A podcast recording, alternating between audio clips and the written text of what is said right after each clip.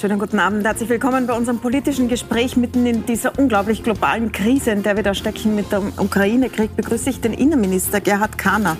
Guten. Schönen guten Abend. Danke für Ihre Zeit. Und später kommt noch, noch Vizekanzler Werner Kogler ins Studio. Herr Innenminister, Sie sind quasi am Weg nach Brüssel, wo die Innenminister, der Innenministerrat über die Frage der Flüchtlinge aus der Ukraine beraten wird.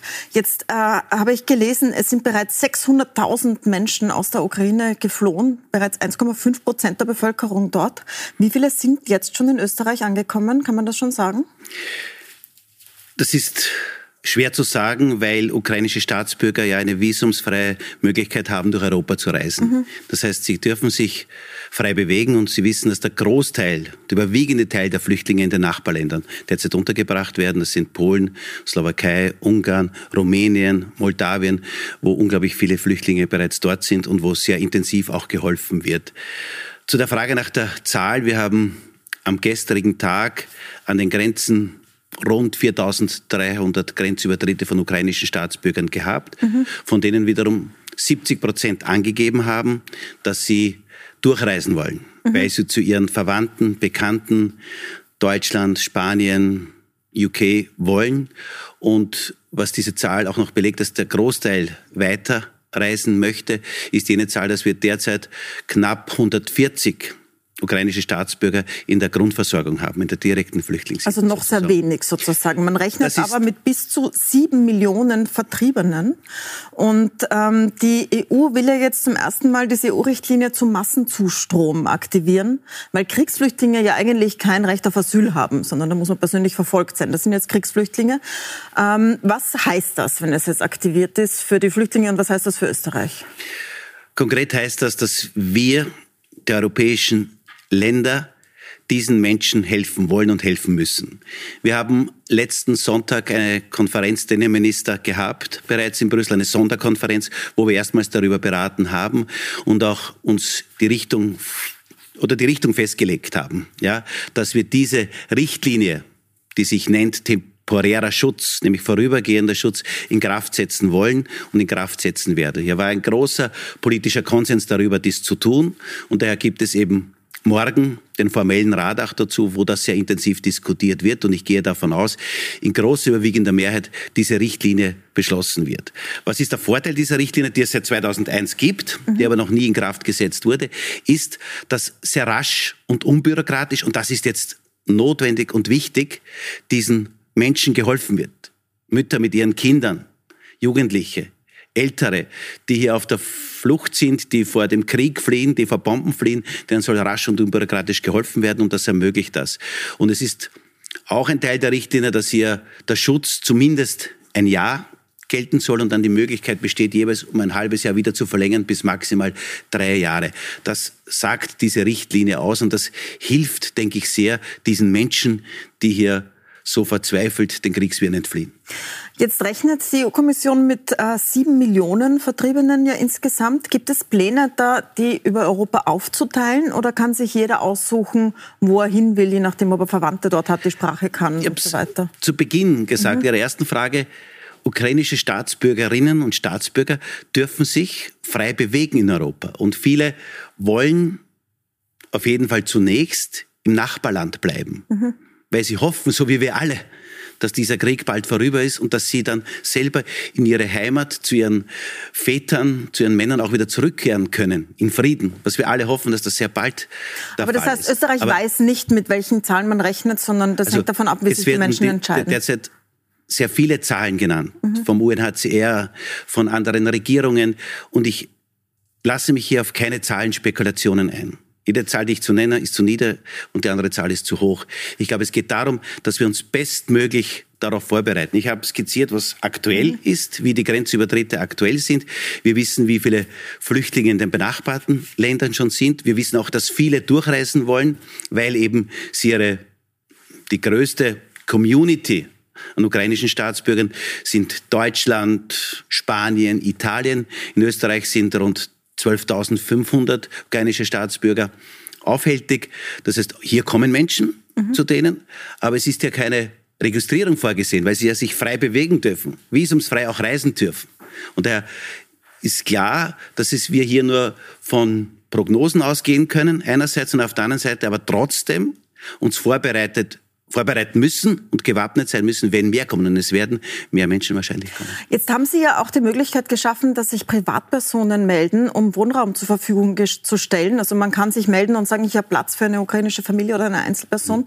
Läuft das schon an? Haben sich schon Menschen gemeldet? Also zunächst es ist eigentlich unglaublich, welche Hilfsbereitschaft in der österreichischen Bevölkerung da ist. Das haben wir gerade in den letzten Tagen ganz intensiv nicht nur gespürt, sondern auch gesehen und gelesen, und zwar auf unterschiedlichsten Ebenen zunächst einmal das Thema Quartiere mhm. und auch das Thema Hilfsgüter.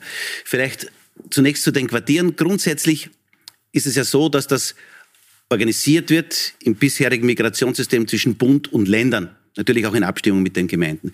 Jetzt haben sich immer mehr Gemeinden, Privatpersonen, Sie haben es gesagt, genannt, aber auch Hilfsorganisationen gemeldet.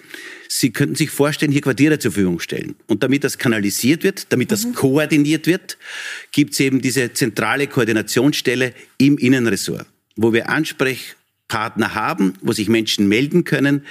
Äh, und das haben in den ersten beiden Tagen über 1500 Personen getan private Personen, Firmen, Institutionen, die, die gesagt haben, ja, ich habe Platz, um Flüchtlingen Unterschlupf, Quartier zu geben. Das sind kleine Wohnungen mhm. bis Hallen, bis Hotels, die hier angeboten werden. Derzeit sind wir in der Abklärung, was kann wie, wann, wo genutzt werden. Das also ist eine intensive Koordinationsarbeit, mhm. die aber auch notwendig ist. Ich sage immer, wer schnell hilft, hilft doppelt und wer koordiniert hilft, hilft dreifach. Und das ist im mhm. Übrigen auch bei den Hilfsgütern notwendig. Ähm, es ist eine, auffallend, dass das eine andere Behandlung ist der Kriegs, äh, gegenüber den Kriegsflüchtlingen aus Syrien, die nach wie vor unterwegs sind, die auf der Balkanroute feststecken. Teilweise in Griechenland sind sechs erfroren im letzten Monat, weil sie in den Lagern feststecken. Ähm, Gibt es da jetzt in dieser Wende quasi den Plan, das auch auf diese Kriegsflüchtlinge, die stärker in den Fokus zu nehmen wieder? Oder ist das also rein auf die ich, Ukraine beschränkt? Das sind zwei völlig andere mhm. Situationen. Und ich bitte da wirklich die Situation im Jahr 2015, 16 nicht mit der jetzigen Situation zu vergleichen. Wir haben einen, ja, einen Angriffskrieg auf ein europäisches Land. Und da sind wir als Nachbarn gefordert zu helfen. Und das tun wir. Einerseits der Ukraine, aber natürlich auch unseren Nachbarn in Polen, der Slowakei, in Ungarn, in Moldawien, in Rumänien, die natürlich ganz besonders jetzt betroffen sind. Also Ukraine ist ein Nachbarland sozusagen in der Definition, weil es an die EU grenzt. Ich glaube, der Herr Bundeskanzler hat das in den letzten Interviews auch mhm. sehr klar gesagt. Wenn man den Zirkel hineinsticht in Wien, dann ist man gleich schnell in Bregenz, also an der ukrainischen Grenze. Und daher gibt es diese unmittelbare Betroffenheit. Und hier herrscht Krieg. Hier fliehen Menschen, hier fliehen Mütter mit ihren Kindern, ältere Personen und müssen ihre Männer zurücklassen. Und da sind wir gefordert und da müssen wir helfen und das tun wir sehr intensiv. Herr Minister, ich habe noch eine Frage an Sie als Innenminister. Ja. Es gibt ja jetzt den Plan, dass die EU 450 Millionen schwer Waffen in die Ukraine liefert. Ungarn hat jetzt schon gesagt, über ungarisches Staatsgebiet wird das nicht möglich sein. In Österreich sind Sie als Innenminister zuständig, das zu genehmigen, gemeinsam mit Außenministerium und ähm, Verteidigungsministerium. Da stellt sich jetzt die Frage, wird Österreich das genehmigen als neutrales also, Land in dem Fall oder nicht? Zunächst ist das ein Zusammenspiel zwischen den genannten Ministerien, die Sie genannt haben, Außenministerium, Innenministerium, Ministerium und letztendlich auch Verteidigungsministerium, was das Kriegsmaterialiengesetz betrifft. Und wir sind natürlich hier neutral, was das Thema betrifft. Und hier werden wir, wenn es der Bedarf sein soll, auch entsprechend darüber beraten. Ähm, ich werde gleich über die wirtschaftlichen Sanktionen mit Vizekanzler Werner Kogler sprechen, aber eine Frage daraus möchte ich Ihnen stellen, was Ihre Partei betrifft. Der ehemalige Parteiobmann und äh, Bundeskanzler Wolfgang Schüssel ist ja nach wie vor im Vorstand von Lukoil. Jetzt sind sehr, sehr viele aus diesen Funktionen hinausgegangen. Also zum Beispiel äh, ehemaliger Bundeskanzler Kern hat seinen Vorstandsposten verlassen, seinen Aufsichtsratsposten verlassen. Ähm, bei ihm ist das bisher nicht so. Wann ist der Punkt, wo die ÖVP sich distanzieren wird? In dieser Situation? Wolfgang Schüssler war ein höchst erfolgreicher Bundeskanzler, ist ein sehr weiser Mann und ich bin davon überzeugt, er wird auch in diesem Bereich die richtigen Entscheidungen treffen und es ist letztendlich seine höchstpersönliche Entscheidung. Es haben andere auch Entscheidungen getroffen. Ich bin auch davon überzeugt, dass er auch seine Entscheidung hier treffen wird. Das ist das, was Sie sagen, ist genau, was die SPD zu Gerhard Schröder immer gesagt hat die letzten Jahre. Aber jetzt war es soweit. Jetzt haben Sie gesagt, okay, jetzt geht es nicht mehr in dieser Situation. Jetzt distanzieren wir uns. Glauben Sie, dass diese Situation auf die ÖVP jetzt zukommt? Ich glaube, dass es eine höchstpersönliche Situation des Wolfgang Schüssel ist. Und ich habe gesagt, er war ein höchst erfolgreicher Bundeskanzler. Er ist ein weiser, vernünftiger Mann. Und ich bin daher überzeugt, er wird die richtigen Schritte setzen. Aber da erlaube ich mir zu widersprechen, weil da geht es ja um einen ehemaligen Bundeskanzler, der in einem äh, der in Ölkonzern, seiner, in einem russischen Ölkonzern als, tätig ist. Das Person ist ja nicht privat. Wolfgang, der als Person. Wolfgang Schüssel dort auch tätig ist letztendlich und es daher seine Entscheidung ist, das zu mhm. tun und er sicherlich eine vernünftige Entscheidung in Zukunft treffen. Das heißt, Sie lassen das auf der Privatebene. Das ist so ist er auch in dieses Amt gekommen letztendlich. Ähm, der Urausschuss heute der sich der ÖVP widmet, hat begonnen mit dem Bundeskanzler, der mehrere Stunden lang befragt wurde. Das geht jetzt natürlich, rückt in den Hintergrund angesichts dieser großen Krise. Aber ich möchte Sie trotzdem dazu befragen, weil Ihr Ressort ja auch da relativ im Mittelpunkt steht. Es sind Chats aufgetaucht, zum Beispiel, dass unter Wolfgang Sobotka Interventionslisten angefertigt wurden. Sowas wusste man auch schon von Ernst Strasser, ihrem Vor -Vor Vorgänger sozusagen. Ähm, was machen Sie jetzt, dass das nicht mehr geht? Ist irgendwie allen klar, scheint das. Aber was machen Sie jetzt, um das abzudrehen, diese Parteiwirtschaft also für die Zukunft? Ich bitte wirklich, lassen wir die Kirche im Dorf und Aha ähm, sehen wir uns die Zahlen auch an. Das Innenministerium hat in Summe 38.000 Mitarbeiterinnen und Mitarbeiter. Pro Jahr werden im Schnitt, so auch im letzten Jahr, 1200 Positionen bestellt. Und wenn man davon ausgeht, dass pro Position, die hier bestellt wird, sich drei Bewerberinnen und Bewerber um diese Position bewerben, reden wir von 3600 Personen pro Jahr, die sich für eine Stelle interessieren. Mhm. Und im letzten Jahr hat es dazu 13 Beschwerden bei der Aufsichtskommission dazugegeben. Also lassen wir bitte die Kirche im Dorf, was das betrifft. Das ist das eine. Und das andere kann ich Ihnen sagen. Sie, Sie wissen das, ich war viele Jahre, viele Jahre lang Abgeordneter in Niederösterreich und auch Bürgermeister in meiner Heimatgemeinde mhm. in Niederösterreich in Texingtal. Und ich habe unzählige Sprechstunden abgehalten, unzählige Bürgeranliegen auch mitgenommen. Und eines weiß ich zu 1000 Prozent. Ich habe kein einziges Mal, kein einziges Mal nachgefragt, welches oder ob jemand ein Parteibuch hat und welches Parteibuch er überhaupt hätte. Kein einziges Mal. Das heißt, unter Ihnen wird es das nicht mehr geben, sagen Sie sozusagen. Ich bitte Sie einfach, die Kirche im ja. Dorf zu lassen. 1200 Bestellungen im letzten Jahr pro Jahr mhm. im Schnitt, 13 Beschwerden bei der zuständigen Aufsichtsbehörde. Wolfgang Sobotka führt ja den, unter Kritik auch den äh, Vorsitz im U-Ausschuss. Ähm, deswegen unter Kritik, weil ja seine eigene Partei, teilweise auch ehemalige Mitarbeiter betroffen sind. Beim ehemaligen Mitarbeiter Kleubmüller ähm, hat er gesagt, da wird er sich äh, vertreten lassen, weil es so direkt in seine, in seine kom früheren Kompetenzen hineinragt. Ähm, was raten Sie ihm, wie er sonst umgehen soll? Soll er sich überhaupt vertreten lassen in dieser Funktion? Der Herr Präsident braucht keinen Rat von mir. Nationalratspräsident Wolfgang Sobotka ist ein erfahrener Politiker, ein erfahrener Nationalratspräsident und davon bin ich überzeugt, er wird die richtigen Schritte auch setzen. Dann würde ich ganz zum Schluss nochmal ähm, auf morgen zurückkommen. Sie fahren jetzt nach Brüssel, ja. ähm, setzen sich morgen zusammen. Äh, ist Österreich komplett auf Linie mit den NATO-Staaten derzeit in der EU, also mit Deutschland, Frankreich, Polen und so weiter? Oder haben Sie eine leicht abweichende Linie zu dem, was jetzt beschlossen wird, was Ihr Ressort betrifft? Also in meinem Ressort der Innenminister diskutieren wir, also das hat jetzt nichts mit den NATO-Staaten mhm. überhaupt nichts zu tun. Es geht darum, dass im Ressort der Innenminister in erster Linie das Thema Hilfestellung und Hilfe für Flüchtlinge mhm. behandelt wird und in diesem Zusammenhang aber trotzdem auch der Außengrenzschutz insofern, dass trotz der Fluchtbewegungen, die es gibt, und wo wir den Flüchtlingen, den Kriegsflüchtlingen helfen müssen, wir trotzdem eine Übersicht darüber brauchen, wer hält sich in Europa auf. Auch das ist Thema der Kommission und hier wird die Kommission auch entsprechende Vorschläge bringen. Und hier gibt es enorm viel zu tun, enorm viel zu koordinieren auf dieser Ebene. Habe heute mit meinem slowakischen Kollegen Innenministerkollegen telefoniert, mit dem ungarischen Kollegen, weil wir natürlich auch Einschätzungen brauchen, wie entwickelt sich die Situation im Nachbarland. Und da ist auf europäischer Ebene gerade was die Fluchtbewegung betrifft, sehr viel Koordination notwendig. Nicht nur die Unterkünfte, das Thema haben wir noch nicht besprochen, nämlich auch das Thema Hilfsgüter. Die Menschen mhm. wollen auch spenden. Ich kann nur appellieren, äh, Geld spenden, und da sind wir uns auch auf europäischer Ebene einig. Geldspenden sind richtiger, weil sie einfach gezielter helfen können. Aber wenn jemand glaubt, er kann oder er soll und will, was auch gut ist, Sachspenden einbringen, dann ist auch hier die Koordination über die Gemeinde bzw. über die Länder, über das Innenministerium möglich. Um das appelliere ich einfach. Herr Innenminister, dann danke ich Ihnen sehr herzlich für Dankeschön. den Besuch in diesen extrem dichten Zeiten ja. und wir sind gespannt, wie das weitergeht. Danke für den Besuch. Vielen Dank. Und bei uns geht es gleich weiter mit Vizekanzler Werner Kogler, mit dem ich über die Wirtschaftssanktionen sprechen werde. Bleiben Sie dran, der nimmt gleich Platz.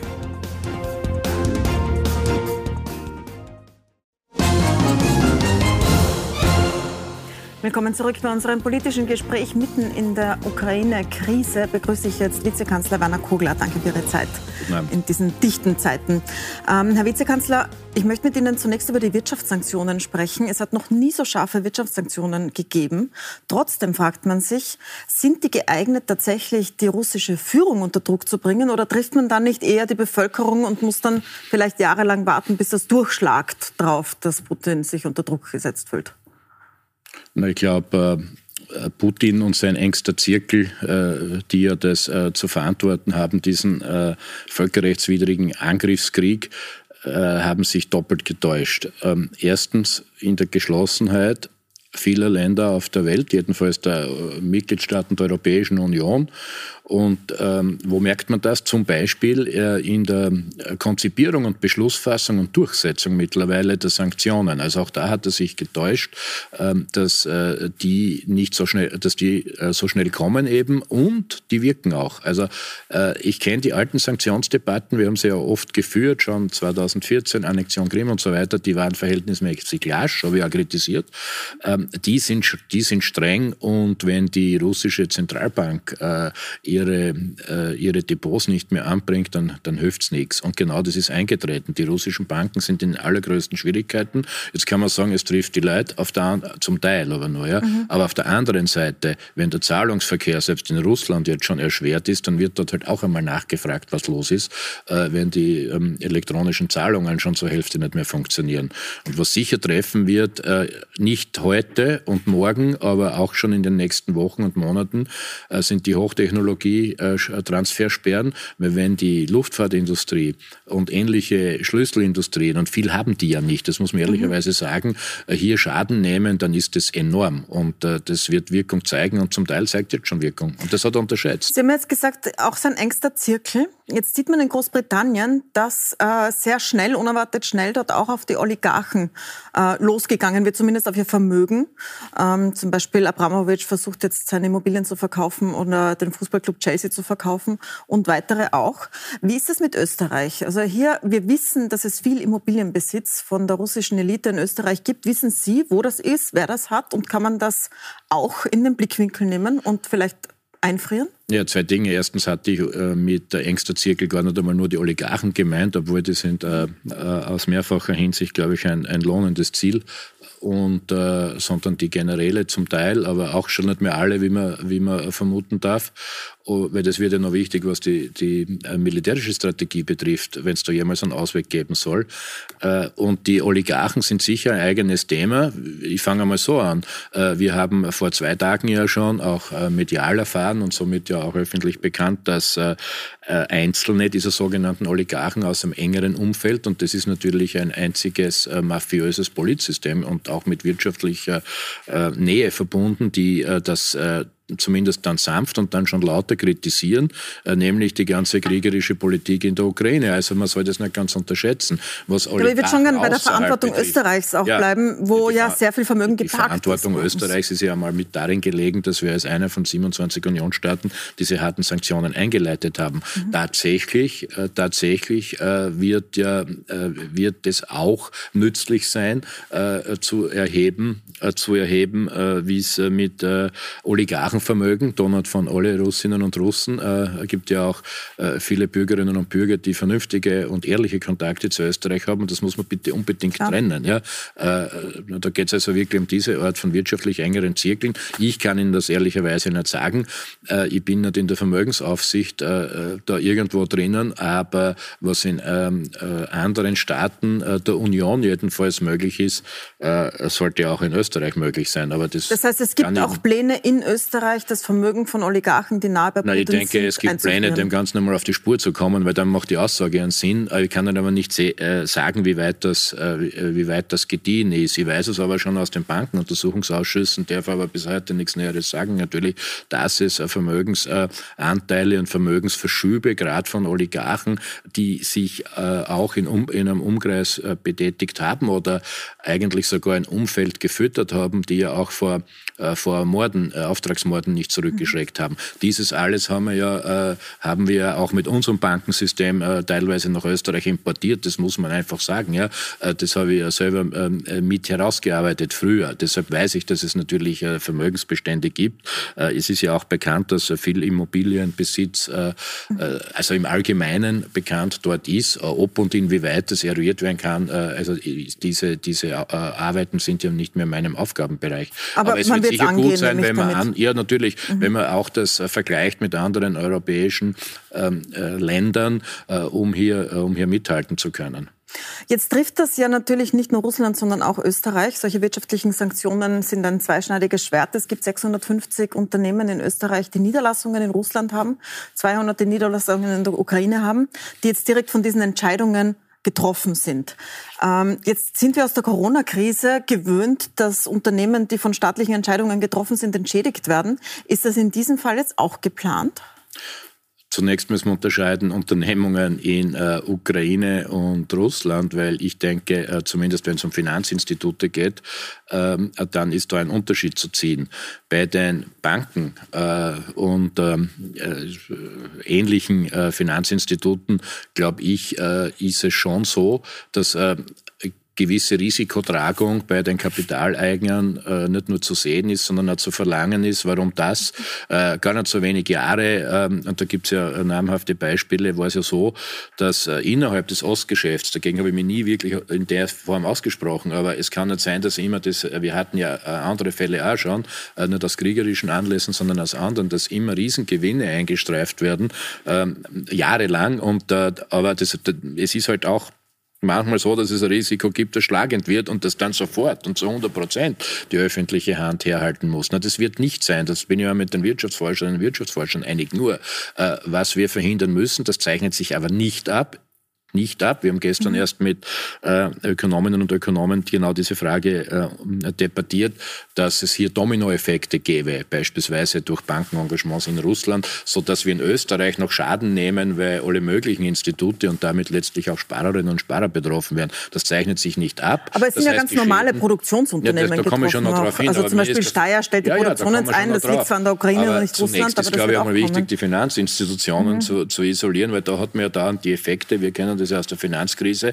Äh, das dürfte nicht so sein. Und jedenfalls ist es so, äh, dass äh, man zumindest im Ausmaß der, der Gewinne, Kurssteigerung etc., die dort realisiert wurden, zumindest die öffentliche Hand verschont. Weil das kann nicht immer so weitergehen. Ähm, und da bin ich einmal mit, mit ausreichend anderen einig. Aber es besteht momentan relativ wenig Gefahr. Die Firmen, die produzieren und dort Niederlassungen haben, das war ja auch Teil der Frage, mhm. da ist es noch einmal da ist es noch einmal anders. Äh, da kann man zwar auch die Frage stellen, äh, dass man äh, sich ja wohl des Risikos bewusst ist, wenn man in, und seit Jahren zeichnet sich das ab, dass man da in, eine, ähm, in ein Land geht, wo ein diktatorisches Regime herrscht, das sie also zunehmend weniger geschert hat. Und ich darf schon für die Grünen und für mich selber in Anspruch nehmen, dass wir schon seit 2019, dann ab 2004, damals wegen auch schon Energiekrisen, 2014 Annexion Krim, immer wieder darauf hingewiesen haben, auf wen man sich da einlässt. Derweil hat, äh, hat man in der Wirtschaftskammer noch äh, äh, dem Herrn Putin den roten Teppich samt Schleimspur ausgelegt. Das geht halt auch nicht auf die Dauer. Und deshalb ist schon sehr wohl zu differenzieren, wer da welches Risiko genommen hat. Das heißt, wer dort Risiko genommen hat, ist auch ja, selber schuld müsste, und soll nee, selber schuld. Ich meine, wir werden natürlich schon schauen müssen, dass die Schäden dann äh, sich groß nach Österreich fortsetzen. Und so, so ein großer Anteil gemessen an der Wertschöpfung in Österreich ist das ja nicht. Noch einmal anders stellt sich das für mich dar. Da mag auch eine ethische Wertung drinnen stecken für Unternehmungen. Das sind vor allem Klein- und Mittelbetriebe, die in der Ukraine sind, äh, beheim, äh, weil ja, äh, weil ja äh, dort ähm, ein sozusagen ein Markt äh, aufgesucht wurde, teilweise auch schon aufgeschlossen, wo ähm, die Idee war, und das war ja, ist ja auch Teil ähm, der Auseinandersetzungen mit Russland, dass sich äh, diese Wirtschaft, diese, äh, dieser Staat äh, gerade zumindest wirtschaftspolitisch und sozialpolitisch äh, Richtung äh, Europa oder Europäische Union bewegen will. Das sehe ich also völlig anders, als, als wenn man sich sozusagen äh, bewusst in die Nähe einer, eines Diktatorenregimes begibt. Jetzt sind Sie ja Kultur- und Sportminister und das sind zwei Bereiche, wo diese Sanktionen auch voll durchschlagen. Also es werden Skiteams ausgeschlossen, Fußballteams. Äh, beim Song Contest wird Russland nicht antreten. Es werden Dirigenten können nicht mehr arbeiten, auch in Österreich im Musikverein.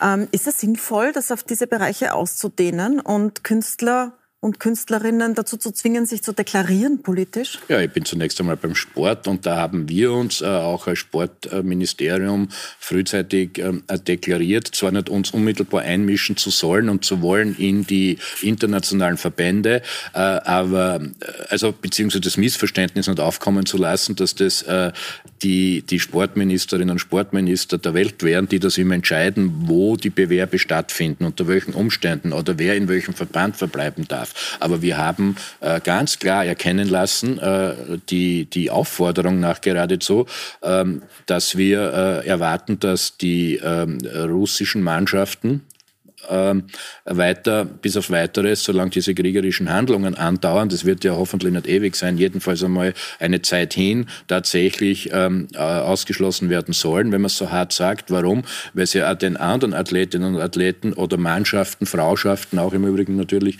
äh, nicht zumutbar ist, äh, hier in einen, äh, in einen ähm, fairen Wettkampf einzutreten. So kann man es ja auch sehen. So ist es ja fast mhm. von allen Verbänden gekommen. Es sind nur mehr ganz wenige, wo es nicht so ist. Äh, und äh, das dazu. Ähm, äh, Kunst und Kultur ist natürlich nochmal anders. Das hat zwei Seiten. Ähm, da, glaube ich, ist es ähm, gut, äh, da will man einen anderen Aspekt beleuchten. Das versuchen wir gerade auch in Österreich. Da gibt es gar nicht so schlechte Chancen, Künstlerinnen und Künstler zusammenzuführen, äh, weil ja auch aus Russland, aus der Ukraine durchaus gar nicht so wenige in Wien sind äh, und dass wir hier als, als Kunst- und Kulturministerium auch eine Plattform bieten der Begegnung. Das halte ich jetzt für sinnvoll und richtig. Äh, ob und was da gelingt, da sollte man dazu viel gackern, ähm, da äh, kann ich noch nicht sagen, aber dieses sind die Bemühungen, weil gerade in dem Bereich eine gute Chance besteht, verbindenden und verbindlichen Kontakt aufzunehmen. Ähm, die anderen Entscheidungen, muss ich sagen, das ist vor allem, glaube ich, in der Bundesrepublik jetzt mal Thema gewesen, mhm. wer wo, äh, wer wo äh, nicht mehr dirigieren soll und ähnliches. Im Musikverein äh, auch. Aber ich würde gerne zum Gas kommen, weil Russland liefert ja weiterhin Gas und zwar mehr als vor Beginn der Krise, verdient natürlich auch daran. Äh, Österreich freut sich darüber, weil äh, Österreich das Gas dringend braucht. Der WIFO-Chef hat jetzt gesagt, man sollte einen beschleunigten Gasausstieg hinlegen. Jetzt können Sie natürlich sagen, Sie als Grüne haben das schon lange gesagt, aber äh, wenn man sich jetzt die Situation anschaut, wie schnell kann das gehen und was kostet das, wenn man aussteigt aus Gas? Ja, ich will jetzt nicht ein zweites Mal darauf verweisen, was wir immer schon gesagt oder gewusst hätten, tatsächlich nicht. Allerdings hätten wir die letzten 13 Jahre das gemacht, äh, mhm. weil wie gesagt, seit 2009 ist das ein Thema, äh, was wir die nächsten 13 Jahre machen sollen, dann stünden wir oder säßen wir jetzt anders da. Äh, und damit sieht man schon die langfristige Dimension, da muss man ehrlich sein. Ja.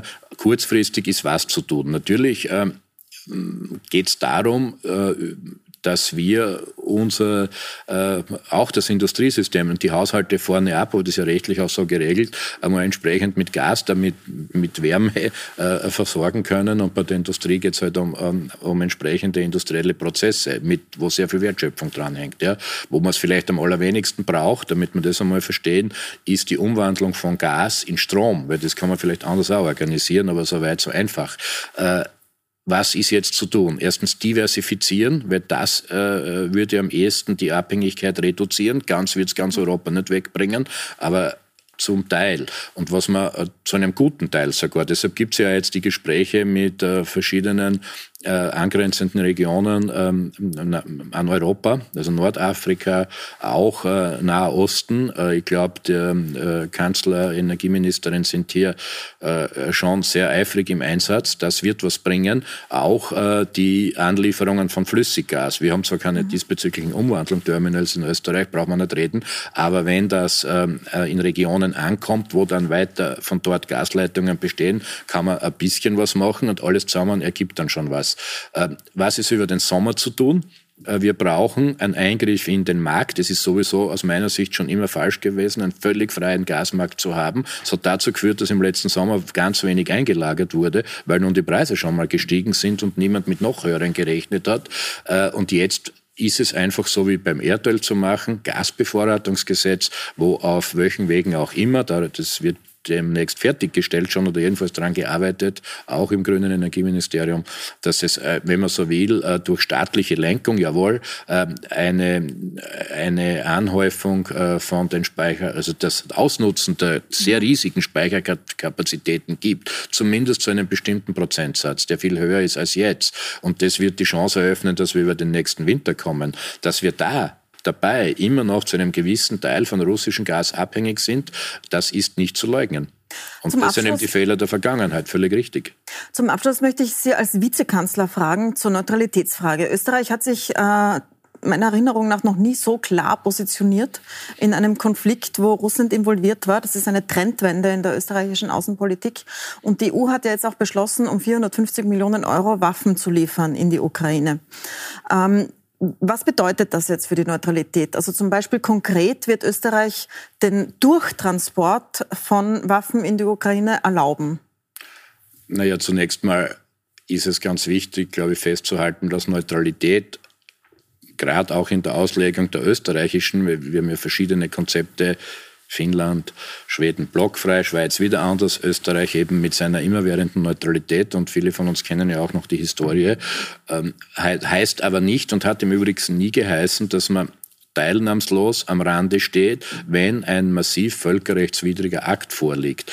Unsere Interpretation noch würde alleine schon äh, der Artikel 51 äh, der UN-Charta ausreichen, äh, um hier tatsächlich auch sich an Handlungen zu beteiligen, die gegen den Aggressor gerichtet sind. Das tun wir auch. Ähm, das ist mal grundsätzlich das eine. Was die Waffen betrifft, sind zwei Dinge zu sagen. Das erste ist, dass es hier um von den Ihnen angesprochenen 450 Millionen um Finanzierungsvorhaben geht. Das macht diesbezüglich relativ wenig Probleme. Äh, bei ähm, anderen Beschlüssen, äh, die ähm, äh, Aber die irgendwo müssen sie auch dann transportiert werden. Ungarn hat ja, ja, gesagt, das ist dann, das nicht, ist dann der abschließende Punkt. Aber mhm. wenn, wenn, äh, wo das jedenfalls schon ein Thema ist, die Finanzierung ist da äh, nicht das Problem. Die ähm, andere Frage ist äh, in manchen Bereichen, ähm, wo es heikler wird, ob und inwieweit Österreich im Übrigen wie Irland und Malta, die sind vergleichbar, hatte ich vorher vergessen, äh, sich bei Abstimmungen in der Union enthält. Das ist auch passiert. Konstruktive Enthaltung, das war immer schon so vorvereinbart. Äh, und letzter Punkt dann, äh, ob und inwieweit hier die, der Überflug oder die Durchfuhr genehmigungsfähig ist, hängt dann tatsächlich vom Einzelfall ab. Aber ja, aufgrund der Herleitung von ähm, EU-Beschlüssen oder auch in die, in je nach Auslegung und Anlassfall äh, des Artikel 51 äh, ist auch das möglich. Ob das geschieht, ist allerdings eine andere Frage. Spannende Zeiten, spannender, als man sie sich wünschen kann. Ich danke Ihnen sehr herzlich für Ihre Zeit in diesen äh, sehr, sehr dichten Tagen. Danke fürs Dasein. Dankeschön. Und Ihnen danke ich fürs Zusehen. Das ganze Gespräch können Sie wie immer auf puls24.at nachschauen oder als Podcast sehen. Und wir sind auf Puls24 online und im Fernsehen 24 Stunden für Sie da und informieren Sie weiter über die Entwicklungen in der Ukraine. Also schalten Sie ein, bleiben Sie dran.